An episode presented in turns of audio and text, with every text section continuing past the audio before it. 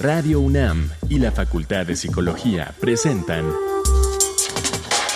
Conciencia, Psicología y Sociedad. Quinta temporada. Desaparición de personas en México. Impactos subjetivos y psicosociales. Bienvenidos, bienvenidas a esta nueva emisión de Conciencia, Psicología y Sociedad aquí en Radio UNAM. Corre nuestra quinta temporada y de verdad es un logro que compartimos con ustedes que hacen la parte fundamental de este espacio, un espacio que compartimos con la Facultad de Psicología, un esfuerzo conjunto entre la Facultad de Psicología y Radio UNAM, esta radiodifusora universitaria, radio pública aquí en el 96.1 de la frecuencia modular en el 860 de AM. También nos podemos encontrar de manera digital en www.radio.unam.mx. Así es que iniciamos nuestra emisión de hoy. Yo soy Berenice Camacho y tengo el gusto de compartir en esta ocasión la conducción de este espacio con la doctora Mariana Gutiérrez Lara. Estamos a sana distancia, pero seguimos haciendo este esfuerzo que nos llena de mucha alegría. Doctora Mariana, ¿cómo estás? Muy bien, Bere, muchas gracias. Aquí muy dispuesta y atenta para hablar de un tema que quisiéramos no tener que abordar, pero que al ser un fenómeno nacional tan doloroso, pues tenemos que poner sobre la mesa y qué mejor que sea de la mano de un especialista. El tema que abordaremos durante esta sesión radiofónica se trata de la desaparición de personas en México, este fenómeno que ya comentabas, pues desafortunadamente continúa impactando en nuestro país y estaremos conversando precisamente sobre un tipo de impacto muy específico, aquellos subjetivos y también implicaciones psicosociales en este fenómeno de desaparición de personas en México. Así es que, bueno, iniciamos en este espacio también invitándoles a que se acerquen a nuestra sección de podcast. La dirección es radiopodcast.unam.mx. Así pueden escuchar esta y otras emisiones pasadas, pues están ahí en ese repositorio sonoro de Radio UNAM. Con esto iniciamos. Bienvenidos, bienvenidas. Iniciamos Conciencia, Psicología y Sociedad. El que desaparece se lleva algo de ti que no vuelve se llama cordura. Los desaparecidos son fosas comunes que se nos abren por dentro y quienes sufrimos lo único que ansiamos es poder enterrarlos ya.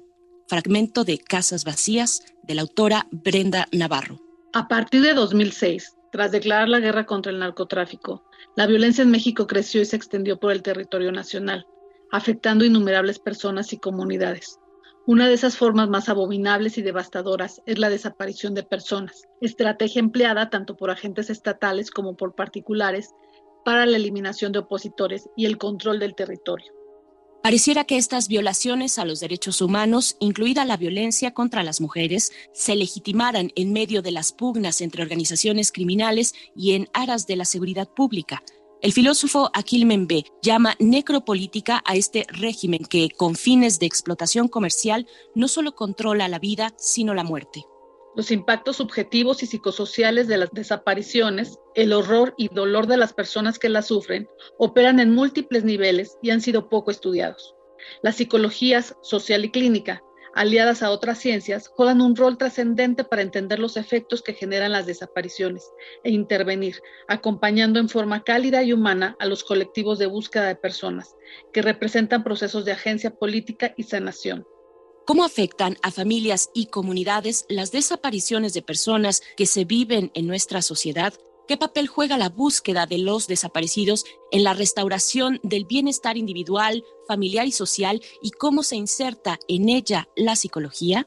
Para responder a esta y otras cuestiones, nos acompaña el maestro David Márquez Verduzco, candidato a doctor y profesor de posgrado en la Facultad de Psicología de la UNAM, colaborador en el espacio de orientación y atención psicológica Espora, integrante de la Comisión Psicosocial de la Brigada Nacional de Búsqueda de Personas Desaparecidas de Familiares en Búsqueda, María Herrera, y del grupo de psicólogos tejedores, que acompaña a familiares de personas desaparecidas.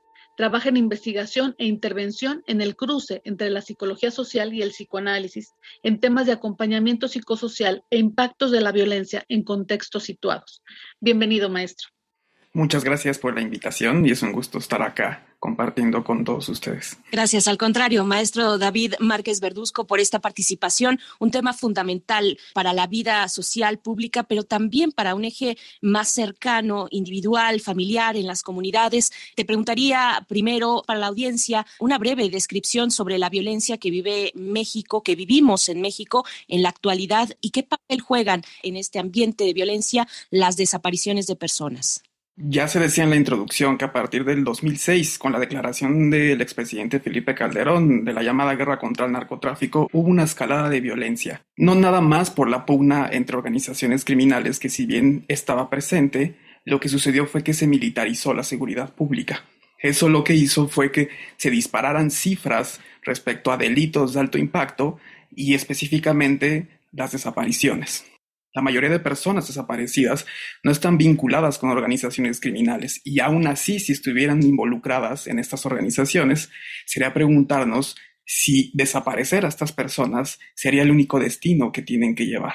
Esto lo que llevó es que a que se empezaran a disparar las cifras respecto a personas desaparecidas y empezaran a aparecer fosas comunes o fosas clandestinas en varias partes del país una escalada de violencia que no ha tenido freno hasta ahora, incluso con la pandemia de COVID-19.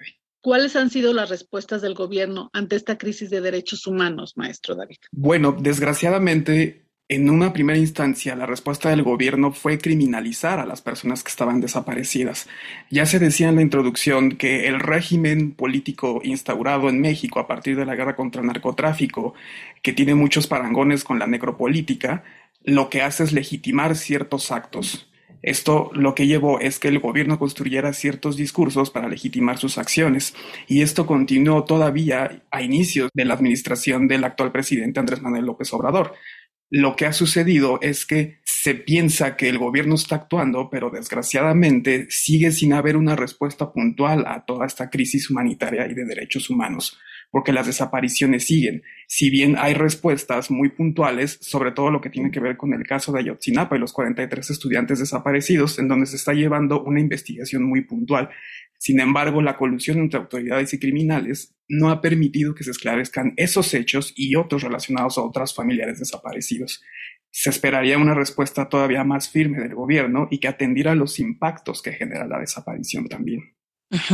Gracias, maestro David. Bueno, estamos conversando acerca del fenómeno de la desaparición de personas en México, sus impactos subjetivos y psicosociales. Y les invitamos, maestro, audiencia, doctora Mariana Gutiérrez Lara, les invitamos a escuchar un testimonio al respecto, un testimonio que recogió nuestra compañera Alejandra Mireles. Se trata de la voz y el testimonio de Juan Carlos Trujillo Herrera, uno de los que hoy ya conocemos como buscadores. Juan Carlos Trujillo busca a cuatro hermanos desaparecidos, dos en el estado de Guerrero y dos en Veracruz. Así es que vamos a escuchar y de antemano, por supuesto, agradecemos la participación de Juan Carlos, que para nuestro contenido de esta ocasión, pues haya participado de esta manera compartiendo su historia de búsqueda. Así es que vamos a escuchar.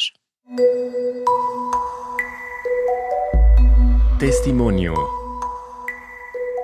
Esta semana, en Conciencia, Psicología y Sociedad, tenemos el testimonio de Juan Carlos Trujillo Herrera, miembro del movimiento Familiares en Búsqueda María Herrera AC, la Brigada Nacional de Búsqueda de Personas Desaparecidas y la Red de Enlaces Nacionales. Busca a sus cuatro hermanos, dos desaparecidos en Guerrero y otros dos desaparecidos en Veracruz. Hicimos las siguientes preguntas. ¿Qué papel tiene la psicología para las familias en búsqueda? La psicología y la psicología social ayuda a las familias en un proceso de poder desarrollar, retomar su vida. Esto siempre y cuando desde la psicología se entienda que el proceso que vive hoy México, el dolor tan grande que se tiene en las desapariciones, en un contexto que obliga a replantear, ver y atender el dolor de las familias. Hay ejercicios muy interesantes donde hoy grupos de psicólogos se han sumado al proceso de las familias y han aprendido y desaprendido lo que han tenido en su proceso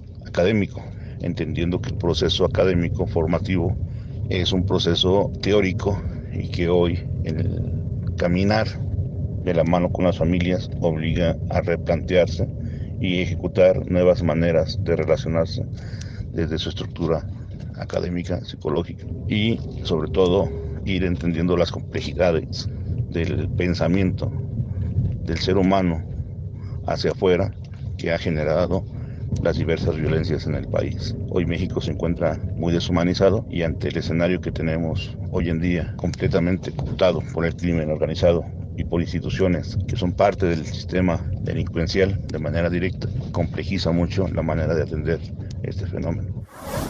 ¿Qué importancia tienen los colectivos de familiares y búsqueda, como la Brigada Nacional de Búsqueda de Personas Desaparecidas? Son vitales porque permiten que eh, la desaparición en México no quede en la impunidad como en muchos países y que tendría que ser después del conflicto que las personas intentan buscar sus desaparecidos. Hoy México creo que está dando una gran muestra a toda Latinoamérica de ¿por qué no dejar de buscar sus familiares y organizarse en colectivos para que esta desgracia que hoy vive el país no se vuelva a repetir? Creo que el hecho de que hoy alrededor de 200 colectivos de México estén naciendo en medio de este dolor para poder evidenciar la desgracia humanitaria y el genocidio que vive México es bien importante.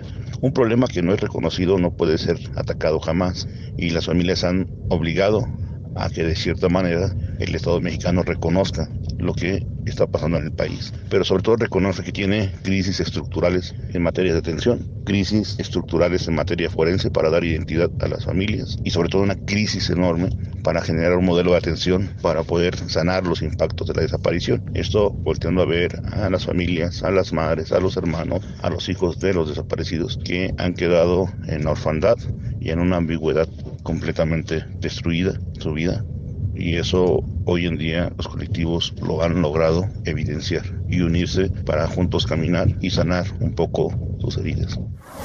Para Conciencia, Psicología y Sociedad, Alejandra Mireles.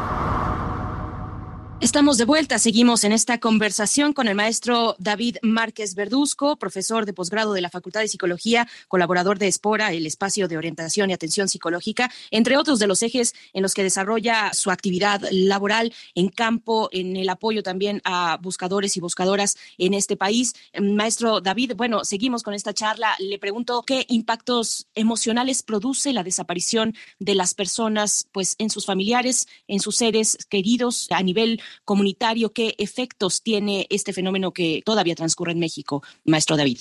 Una de las cosas más visibles es el dolor que las familias atraviesan, ¿no? Desde la desaparición de su familiar e incluso en la búsqueda de su ser querido. Este dolor no solamente se puede equiparar a un duelo, puesto que no es solamente una pérdida. Si bien podemos hablar de pérdidas y de duelos como en otras situaciones, lo que pasa aquí es que ha sido sustraído y ha sido privado de su libertad y se ha ocultado su, paradero. Eso lo que conlleva es un dolor muy particular, muy diferenciado respecto a lo que viven las familias. Una de las cosas que yo he podido trabajar acompañando a las familias es que se instalan ciertas vivencias que podemos llamar traumáticas en donde no se puede elaborar lo vivido, lo acontecido.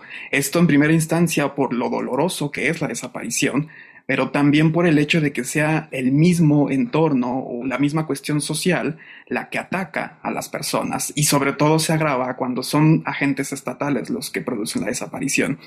Esto conlleva que surjan diversas cuestiones que si bien se podrán clasificar como psicopatológicas, yo pensaría que hasta incluso serían muy normales, puesto que se llevaron a un familiar y esto lleva a reacciones en el cuerpo, enfermedades psicosomáticas, insomnio y diversas consecuencias tanto a nivel corporal como a nivel psíquico incluso. Y en la cuestión comunitaria lo que hace es desgarrar los vínculos entre las personas. Una de las experiencias que tuve en mi investigación doctoral fue observar cómo en un contexto situado, es decir, el norte de Veracruz, los vínculos estaban desgajados respecto a la violencia. Aislamiento, las personas no conviven, las personas mismas se empiezan a criminalizar a las personas desaparecidas y a sus familias, lo que lleva a una ruptura del tejido social. Y eso es muy importante observarlo. Claro, por supuesto. Mariana. ¿Cuál es el valor psicosocial y terapéutico en personas y comunidades de la búsqueda de los desaparecidos? Yo creo que tiene un valor muy importante siempre y cuando, como muy bien decía Juan Carlos Trujillo Herrera, nos distanciemos de una psicología muy académica o muy psicologizante, puesto que no se trata de solamente elaborar duelos o elaborar eventos o situaciones o vivencias traumáticas. Lo que se trata es que nosotros como psicólogas o psicólogos podamos acompañar estos procesos de búsqueda, que nosotros podamos fortalecer la búsqueda de las familias y que nosotros estemos ahí acompañándoles, reconociendo que no solamente es una reacción emocional o psíquica o intrasubjetiva, sino que conlleva una posición incluso política, el reconocer el contexto social en el que vivimos y que si nosotros les pedimos que solamente elaboren el duelo, también estamos violentando. Y que creo que eso es un papel muy importante de nosotros, de nosotras como psicólogas y psicólogos, poder acompañar estos procesos y ver más allá de una mirada psicoterapéutica o de diva, como algunos autores le llaman. Maestro David Márquez, invitamos también al conjunto de la audiencia a continuar, por supuesto, con esta charla, pero antes hacer una breve pausa para escuchar algunos datos complementarios que abonan a la descripción y el entendimiento a veces tan complejo del panorama de personas desaparecidas en México. Vamos con datos a pie de página. A pie de página. En 2021, la Comisión Nacional de Búsqueda reportó que existen más de 80.000 personas desaparecidas en México y más de 3.000 fosas clandestinas. Jorge Verástegui González, especialista en derechos de las personas desaparecidas y sus familiares, considera que la cifra de víctimas que maneja el gobierno mexicano puede ser, en realidad, del doble, ya que su registro está afectado por omisiones, errores metodológicos y ocultamiento deliberado de datos. Según dicha comisión, 75% de las personas desaparecidas son de sexo masculino, en su mayoría entre los 15 y los 29 años de edad. En cuanto a las personas desaparecidas de sexo femenino, la mayoría se ubica entre los 10 y 19 años de edad, lo que apunta a factores de violencia de género. Estamos de vuelta y vamos llegando ya hacia el tercer y último momento de conversación con el maestro David Márquez Verduzco. Él, además de su trabajo y su labor académica, también es integrante de la Comisión Psicosocial de la Brigada Nacional de Búsqueda de Personas Desaparecidas, de Familiares en Búsqueda María Herrera y del grupo de psicólogos tejedores que acompaña a familiares de personas desaparecidas. Así es que seguimos, maestro David Márquez. Gracias por esta permanencia y te pregunto ya hacia este último momento de la charla, ¿qué papel pueden tener las y los psicólogos acompañando a familiares en búsqueda de sus seres queridos, de sus familiares desaparecidos en México? Yo creo que tienen un papel muy importante acompañando los procesos colectivos de las familias. Como ya decía anteriormente, no desde una mirada meramente psicoterapéutica, en donde pensemos la psicología solamente en una cuestión de psicoterapia. Si bien hay herramientas de esa índole que nos pueden servir mucho para acompañar a las familias, tenemos que tener muy presente que no vamos a hacer terapia con las familias en esos procesos. Entonces el rol de las psicólogas y los psicólogos, el rol que tenemos nosotras y nosotros como profesionales de la psicología, de la salud mental y de cuestiones psicosociales, es acompañar estos procesos colectivos, fortalecerlos, porque es gracias a los colectivos, a las familias mismas, que se ha podido en primera esclarecer ciertas cosas que han sucedido, son las que han nombrado lo que está sucediendo en el país, son las que encuentran a las personas y es gracias a los colectivos que se pueden reparar los vínculos y se pueden encontrar nuevas formas de hacer vínculo. Nosotros tenemos que estar ahí acompañando esos procesos y eso es muy importante y un rol preponderante de las y los psicólogos y psicólogas que acompañamos los procesos. Por supuesto. Mariana. Sí, ¿cuál es la importancia de una psicología comprometida con la crisis actual de derechos humanos? Yo creo que es muy importante, en primera instancia, para no aliarnos con este poder necropolítico, para no ser parte de lo que está sucediendo, no ser parte de la violencia, que si bien no solamente tienen que ser desapariciones u homicidios, también tenemos que estar muy atentos a otro tipo de violencias que se gestan en otros espacios. La violencia de género o violencias muy sutiles que no necesariamente tienen que escalar a este nivel. Creo que una psicología comprometida con esta crisis de derechos humanos nos hace voltear a ver todos estos episodios de violencia que están sucediendo actualmente en México y es imprescindible que como psicólogas y psicólogos voltemos a ver y no neguemos lo que está sucediendo. Pues maestro David Márquez Verduzco, antes de agradecer esta participación, participación y también ojalá y tener esta posibilidad de volver al tema una y otra vez. Hay que insistir en estas cuestiones que atraviesan socialmente a nuestro país desde la visión y el apoyo que pueda otorgar la psicología. Preguntarte, maestro David, pues sobre alguna vía de contacto, alguna recomendación para quienes estén interesados en la audiencia, que nos escuchan y que requieran además de un espacio como este en los que participas, maestro David Márquez. Por supuesto, pueden seguir las páginas de Facebook, ya sea de Familiares en Búsqueda María Herrera, de la Brigada Nacional de Búsqueda de Personas Desaparecidas, así como el Facebook que tenemos de Tejedores, del Grupo de Acompañamiento Psicológico Familiares de Personas Desaparecidas, y también diversos grupos que acompañan diversos procesos colectivos de familias, tal como el Grupo Interdisciplinario de Antropología Social y Forense, el Espacio Psicosocial por los Derechos Humanos, entre otras instancias que están acompañando a las familias. Todo esto lo pueden hacer a través de las redes sociales y ponerse en contacto con nosotras y con nosotros si están interesados en este tema. Maestro Márquez, pues qué gusto tenerlo en este programa que pretende pues mostrar el trabajo que los psicólogos estamos haciendo y particularmente los psicólogos de la UNAM en este acompañamiento que usted ya bien decía, de estas personas que están viviendo un proceso emocional, social bastante complejo. Agradezco mucho su presencia y esperamos tenerlo en otro momento para seguir hablando del tema. Gracias. Pues muchas gracias a ustedes por la invitación, a Radio UNAM y a la Facultad de Psicología por abrir espacio para estos temas tan dolorosos pero tan necesarios de hablar. Y pues muchísimas gracias. Muchas gracias, maestro David Márquez. Hasta pronto. Ojalá sea pronto que nos volvamos a encontrar y ojalá sea también desde otro mirador con otras perspectivas sobre el fenómeno de desaparición de personas en México. Muchas gracias de nuevo. Y bueno, vamos en este momento a hacer una pausa. Ustedes saben que son muchas las expresiones que desde distintas disciplinas, desde las artes, desde el entretenimiento también, por decirlo de alguna forma, distintos materiales, digamos, que se hacen públicos para apuntalar hacia pues la descripción, el entendimiento de un fenómeno como este de desaparición en nuestro país. Así es que vamos a hacer la propuesta de algunas de esas selecciones en esta sección que se titula Reconecta en la cultura. Reconecta en la cultura. En las páginas del cuento ilustrado Mañana viene mi tío, de Sebastián Santana Camargo, la vida transcurre entre lazos familiares, amores, ausencias y la esperanza de que algún día regresen quienes prometieron volver. Lo cotidiano cobra dimensión política. Búscalo en Fondo de Cultura Económica. Se pierde la esperanza y se vive con una pesadez estomacal que nada tiene que ver con la digestión.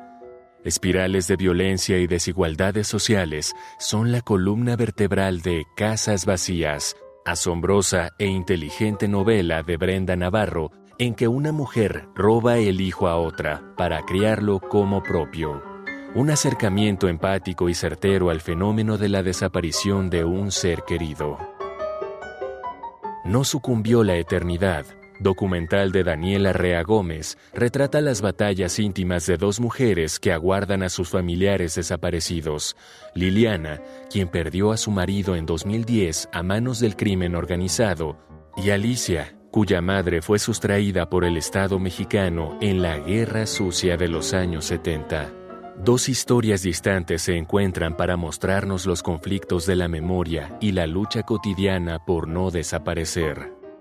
Desde los años 90, Anne Hufschmidt, doctora en ciencias culturales y autora visual de la Universidad Libre de Berlín, investiga los cruces entre discurso y espacio, memoria y violencia en América Latina, sobre todo en México.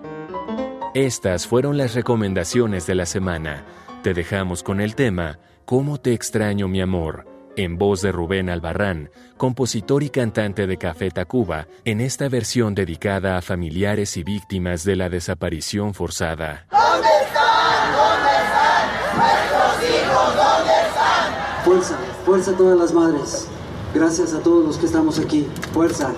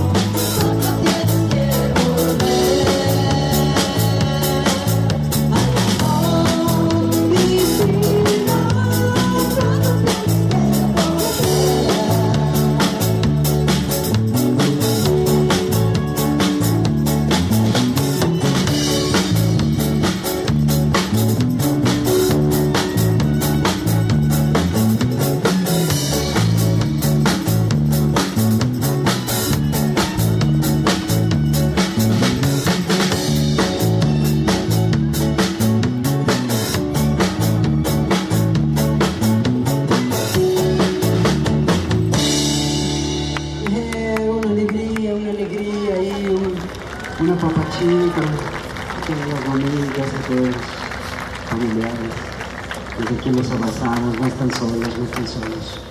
Bien, estamos ya al punto de la despedida de este espacio. Ya escucharon ustedes, bueno, desde la música, desde la literatura, desde el documental también, tienen muchos esfuerzos encaminados a evidenciar y a también apoyar, acompañar a las personas que buscan a sus familiares desaparecidos. Y estamos en esta emisión llegando al punto ya también de escuchar tus comentarios de cierre. Doctora Mariana Gutiérrez Lara, por favor. Me parece que nos podemos quedar con esta idea de la importancia de hacer equipo, ¿no? De hacer un grupo y de, como bien decía el maestro, pues sumarse también a un compromiso social para que esto no siga ocurriendo en nuestro país. Creo que es importante replantearnos qué es lo que estamos haciendo como personas, como mexicanos, para que este tipo de cosas se sigan dando.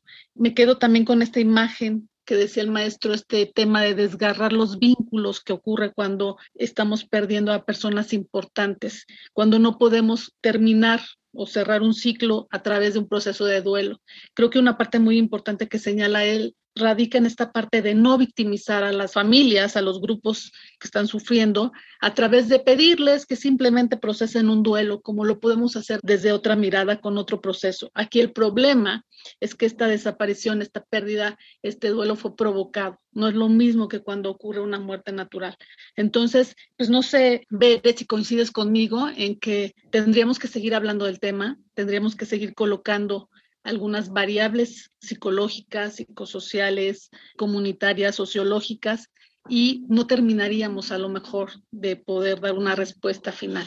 Por supuesto, doctora Mariana Gutiérrez Lara, pues muchas gracias. Por supuesto que me quedo con todas estas palabras y estas ideas retumbando, digamos, en, lo interior, la psicología y su compromiso con la crisis de derechos humanos y también esta cuestión que resaltas, no revictimizar, y eso nos atañe a todos, particularmente y en este espacio a academia y medios de comunicación, no revictimizar a las víctimas. Bueno, pues les agradecemos, agradecemos su escucha, temáticas muy complejas, pero que hay que atajar de manera y en comunidad no veo yo otra manera de despegar, digamos, en esta crisis que ha golpeado de esta forma tan lamentable a nuestro país. Este es un espacio también para ese propósito. Les agradecemos esta escucha. Les invitamos, por supuesto, a permanecer aquí en la radio universitaria y encontrarnos en la siguiente emisión de Conciencia, Psicología y Sociedad. Agradezco a la Facultad de Psicología, a todo el equipo de producción de este programa, a ti, por supuesto, Mariana Gutiérrez Lara. Muchas gracias. A ti por tu acompañamiento y hasta la siguiente. Hasta la próxima. Yo soy Berenice Camacho. Muchas gracias. Agradezco el favor de su sintonía.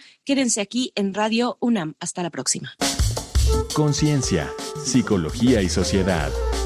Una producción de Radio UNAM y la Facultad de Psicología de la UNAM.